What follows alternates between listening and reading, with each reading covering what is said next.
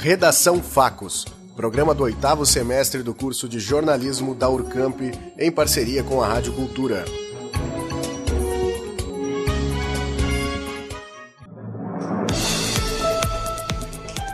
Aplicativo bloqueia ligações e mensagens do celular para evitar acidentes no trânsito. Pinheiro Machado ampliará a oferta de cirurgias, consultas e exames oftalmológicos. Daeb realiza extensão de rede no bairro, no bairro Getúlio Vargas. Alunos de jornalismo inauguram projeto de cineclube na Urcamp. Amir Klink realiza palestra em Bagé. Executivo do Inter viaja à Argentina para acelerar negociação por novo técnico. Esper Sindicato e servidores do Judiciário se unem em protesto em frente ao Palácio, Palácio Piratini. Boa tarde. Hoje é terça-feira, dia 15 de outubro de 2019. Neste momento, 18 horas e 13 minutos, pelo horário de Brasília.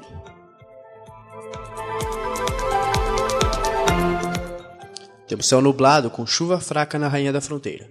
temperatura é de 21 graus. A partir de agora, você acompanha as principais notícias. O Inter avança nas negociações na Argentina para buscar o substituto de Odair Hellman no comando da equipe.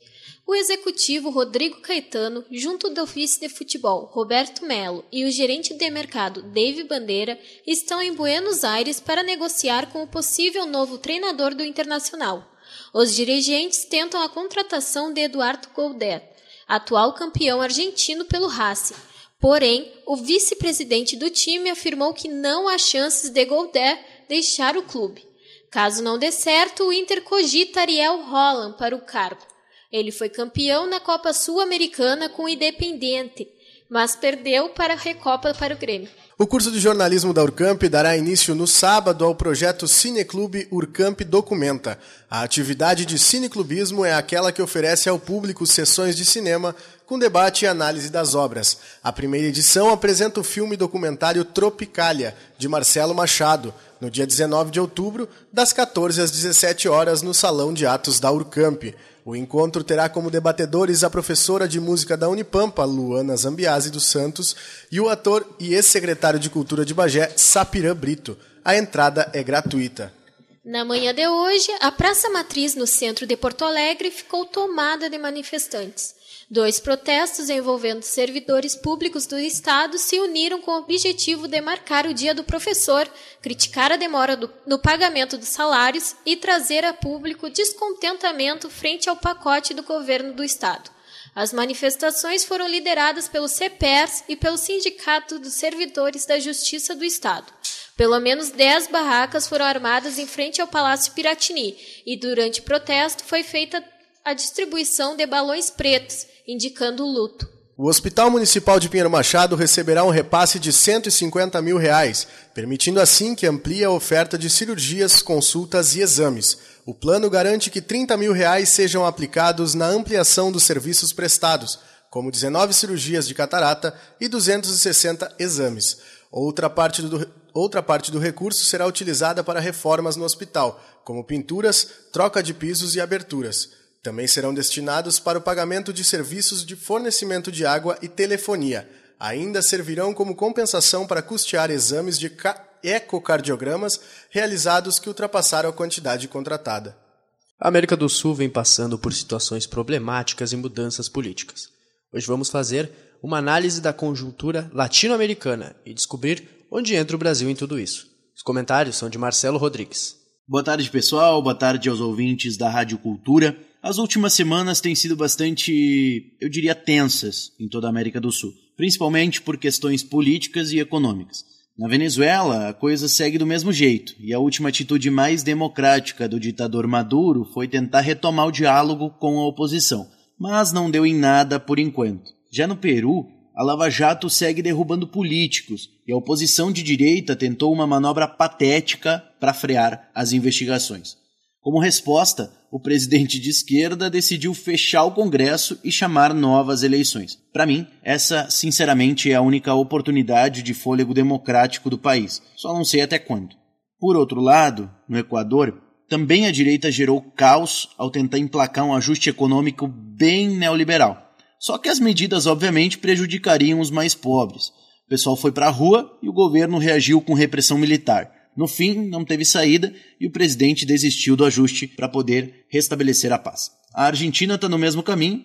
O presidente Macri fez todas as reformas que o mercado queria e acabou destruindo a economia. Hoje, um terço da população já não consegue nem pagar o básico para sobreviver. Como resposta, os argentinos devem acabar elegendo um novo governo de esquerda no fim do mês. A mudança política também deve ocorrer no Uruguai, que entre todos continua sendo o único que mostra maturidade democrática. Nesse caso, é a direita que deve pôr fim ao ciclo de governos de esquerda. O mais improvável é que isso traga crescimento econômico, tá? Principalmente por causa da recessão mundial. Mesmo assim, o candidato favorito continua prometendo isso. Na Bolívia, o presidente Evo Morales, da esquerda, deve ganhar o seu quarto mandato com grande aprovação da população e bom desempenho no governo. Onde entra o Brasil em tudo isso? Bom, já conhecemos a postura ideológica do governo federal em relação aos parceiros internacionais, mas também sabemos que o Brasil não vai voltar a crescer se não reforçar as relações regionais. Para isso, o presidente Bolsonaro vai ter que conviver com mais presença da esquerda na América Latina em 2020. Então, sinceramente, esperamos que ele pare de bancar o super-herói anticomunista pelo mundo e finalmente comece a governar olhando para os interesses nacionais sem se importar com a ideologia dos outros. Voltamos ao estúdio com mais notícias. Marcelo Rodrigues para o Redação Facos. O navegador e escritor brasileiro Amir Klin realiza hoje uma palestra em Bagé. O tema será liderança e o protagonismo com a vida. O evento acontece a partir das 19 horas e 30 minutos no Centro Cultural Auxiliadora. Klink ficou conhecido internacionalmente como a primeira pessoa a fazer a travessia do Atlântico Sul, em 1984. A bordo do barco a remo, Amir percorreu um percurso de 7 mil quilômetros entre Luderitz, na Namíbia, e Salvador, na Bahia. O Departamento de Água, Arroios e Esgoto de Bagé, o DAEB, está realizando a implantação da rede nova de água no bairro Getúlio Vargas. As equipes estão executando a extensão de aproximadamente 300 metros de tubulação. O objetivo é atender a demanda atual de abastecimento do local, que aumentou com a construção do residencial Caminho do Sobrado, que abrange 290 lotes. A obra de implantação de rede está sendo feita na rua São João, porém continuará pela rua Zoroastro Lamote. O serviço deve ser concluído nos próximos dias, dependendo das condições climáticas. Para evitar acidentes no tráfego, o aplicativo Modo Trânsito DPVAT bloqueia ligações e mensagens do celular. A reportagem é de Michele Romero. Um estudo da Associação Brasileira de Medicina do Tráfego, realizado em 2018, revela que por dia cerca de 150 motoristas sofrem acidente por uso do celular. Para tentar diminuir esse número, a seguradora Líder desenvolveu um aplicativo de celular o modo trânsito DPVAT. Ele tem a função de bloquear as ligações e mensagens recebidas enquanto o motorista dirige. De acordo com a gerente de marketing da seguradora, Juliana Rocha, além de bloquear as ligações, o aplicativo também envia recados automáticos para pessoas que fizeram contato enquanto o aplicativo estava ativado. Com o aplicativo instalado, a receber ou uma ligação ou uma mensagem, o aparelho envia automaticamente uma resposta. Se a tentativa de contato foi realizada por uma mensagem de texto ou ligação, o aplicativo vai retornar com um SMS. Caso seja feito por uma mensagem de WhatsApp, o aplicativo vai enviar uma mensagem automática por esse mesmo canal. A ideia é que esse aplicativo ajude a reduzir todas as mortes que já vêm acontecendo ou acidentes que vêm acontecendo em virtude do uso do celular. Para usar o modo trânsito DPVAT, você precisa fazer o download pelo Google Play e se cadastrar. A ferramenta só está disponível para o sistema Android, mas, de acordo com a seguradora líder, a versão para os usuários do iPhone deve sair ainda em outubro. Michele Romero para a redação Facos. Voltando ao estúdio, recebemos a coordenadora do curso de Pedagogia da Urcamp, Viviane Gentil, para falar um pouco sobre a situação dos professores no Rio Grande do Sul, já que comemoramos hoje o Dia dos Professores. Boa tarde, Viviane. Começo te parabenizando e todos os demais professores que estão ouvindo a, a Rádio Cultura pelo dia. Então, Viviane, como tu avalia a atual situação dos professores no Rio Grande do Sul? Boa tarde a todos. Parabenizo a todos os meus colegas pela transição do dia de hoje, especialmente o dia do professor, que é comemorado no Brasil. E nós, do estado do Rio Grande do Sul, temos uh, desenvolvido tristes notícias né, na nossa carreira, especialmente os professores da rede estadual no Rio Grande do Sul têm passado por problemas muito difíceis e pouca valorização da sua profissão no nosso estado do Rio Grande do Sul. Em contrapartida, temos municípios de, de todos os, os, lugares do Rio Grande do Sul que têm feito ótimos trabalhos na valorização da profissão docente, especialmente dos anos iniciais, educação infantil, né? Uh, investindo na formação desses professores, investindo em salários mais promissores, em planos de carreira uh, que estão valorizando essa carreira da docência, né?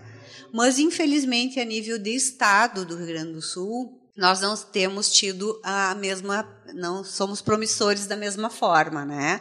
A carreira que está ligada ao poder público estadual tem sofrido algumas uh, situações delicadas, não tanta valorização, né? O que traz, de certa forma, descontentamento da nossa classe de professores e também atinge diretamente a qualidade do ensino depositada no Rio Grande do Sul através da rede estadual de ensino. Mas temos também redes privadas no estado do Rio Grande do Sul, escolas da rede privada, que oferecem excelente uh, ensino, né? demonstrando que nós temos profissionais de excelente qualidade no Rio Grande do Sul e o que falta, sim, é a valorização. E como vocês, responsáveis pela formação dos alunos, né, da pedagogia, veem o futuro dessa profissão tão importante? Bom, eu sou pedagoga de formação, né? Tenho toda a minha trajetória na área da pedagogia e nós pedagogos temos uma tarefa primordial na área da educação, porque nós atuamos diretamente com as crianças, inicialmente, né, com a educação infantil, anos iniciais, nós temos formação para trabalhar com magistério, ou seja, formadores de professores, né? E hoje a pedagogia também tem um campo que tá, está se inserindo no, no processo de formação de empresas, na, na questão da formação dentro dos hospitais, que é a pedagogia empresarial e a pedagogia hospitalar. Mas o pedagogo, ele é uma das profissões que mundialmente é extremamente valorizada, porque nós estamos trabalhando especialmente com crianças, é a formação de uma criança e formação de mente, formação de parte motora, parte física, a linguagem, a expressão, né, a criatividade. Se nós investirmos uh, na formação da criança, essencialmente, nós teremos grandes possibilidades de adolescentes e adultos promissores. Né? Eu entendo que há uma certa conscientização por algumas lideranças políticas no nosso país, mas não de todo, né? não de todo. E isso deve acontecer por lideranças. Nós temos excelentes profissionais no Brasil, teóricos, pensadores da educação, que trabalham as questões educacionais de uma forma extremamente profissional e são valorizados no mundo todo.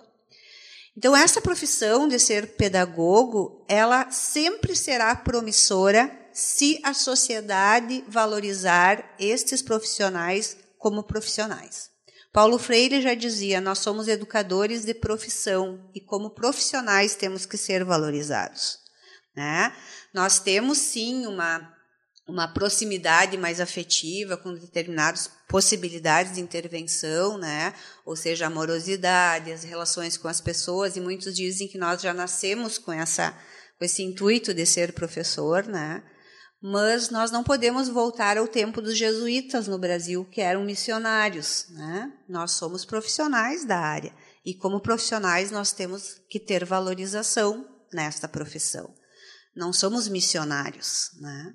Então, esse é o grande percalço, a sociedade entender que nós somos pessoas que estudamos para ser professores e esta profissão professor é a base de sustentação para a profissionalização das demais profissões, porque quem precisa, quem quer ser um profissional e vai, vai uh, estudar qualquer carreira, ele tem que saber ler escrever, interpretar, ser criativo, né? ter boa linguagem, ter boa postura. Hoje nós precisamos desenvolver o corpo e a mente, as duas situações. E o pedagogo, especialmente, ele se constrói nessa nesta formação em trabalhar corpo e mente desde a infância até a adolescência. Muito bem, Viviane, obrigada pela tua participação. Conversamos hoje com a coordenadora do curso de Pedagogia da Urcamp, Viviane Gentil. Agora 18 horas e 28 minutos. A temperatura na Rainha da Fronteira é de 21 graus. A previsão para amanhã é de tempo nublado. Os termômetros devem marcar entre 13 e 19 graus, e tudo indica que a chuva deve continuar. O Redação Facos fica por aqui. Nós continuamos querendo ouvir a sua opinião sobre o programa. Você pode entrar em contato pelos telefones da rádio ou também pelo Facebook. Lembrando que essa é uma produção experimental feita por estudantes. A edição de hoje foi desenvolvida por Gabriel Debem, Ianca Ferreira, Jéssica Veleda, Marcelo Rodrigues, Larissa Macedo, Michele Romero, Letícia Frank, Cristiane Ramires e por mim, Gabriel Munhoz. A supervisão foi da professora Cristiane Pereira. Boa noite. Boa noite e até amanhã.